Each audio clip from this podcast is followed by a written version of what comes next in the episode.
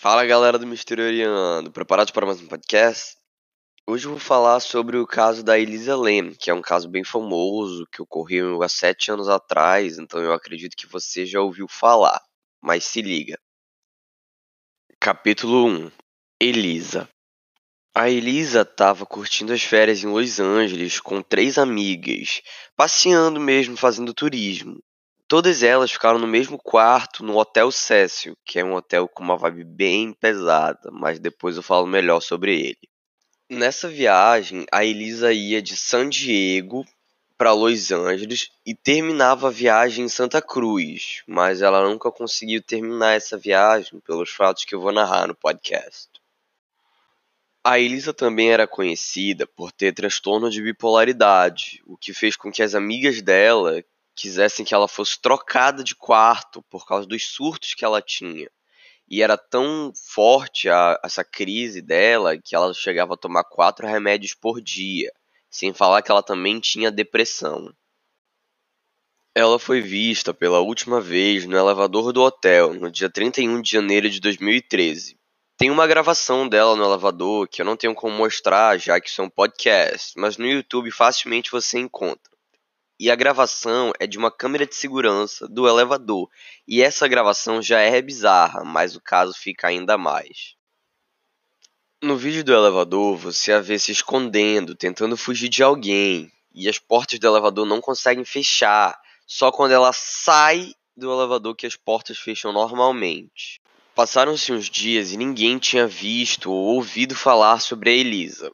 E a polícia de Los Angeles também não tinha nenhuma pista sobre onde ela tinha ido. E depois de um tempo, de alguns dias do desaparecimento dela, os hóspedes do hotel começaram a reclamar da água. Diziam que ela estava com gosto meio ruim, que a cor estava estranha. Outros falavam que a pressão, tanto no chuveiro quanto na torneira, estava fraca. E depois de tanta reclamação, o gerente do hotel mandou funcionários verificarem os tanques de água para ver o que, que tinha neles eles tinham quatro tanques de água no terraço do hotel. E quando os funcionários chegaram lá, eles encontraram o corpo da Elisa jogada na água, completamente nu e sem vida. Cada tanque de água tinha dois metros e meio de altura, e para chegar no terraço do hotel só tinha duas opções. Uma que ela poderia ir pelas escadas de incêndio que ficam localizadas na janela de cada quarto, e a outra é subir pela escada do hotel. Só que essa segunda opção é muito mais difícil, porque perto do terraço tem uma porta trancada que só os funcionários conseguem abrir. E se tentarem arrombar a porta, ou abrirem ela, ou quebrar a fechadura, um alarme apita no hotel todo, avisando todos ali dentro. E não tinha como a Elisa ter feito tudo sozinha, porque como eu falei, o tanque tem dois metros e meio de altura, então seria muito difícil ela subir ali, entrar no tanque e fechar a porta dele. Depois que tiraram o corpo dela, fizeram uma autópsia e não acharam nenhum narcótico presente, nem sinal de luta. E então a polícia encerrou o caso como afogamento acidental. Capítulo 2 Hotel Cecil o hotel foi construído em 1927 e tem uma longa história de assassinato, mortes e suicídios. Muitos serial killers se hospedaram naquele hotel e como o hotel tinha fama de fazer estadias baratas e alugar quartos por longos tempos, isso ajudou muito aqueles psicopatas. Ficaram hospedados naquele hotel alguns dos serial killers mais famosos da história, como Richard Ramirez, conhecido como perseguidor noturno.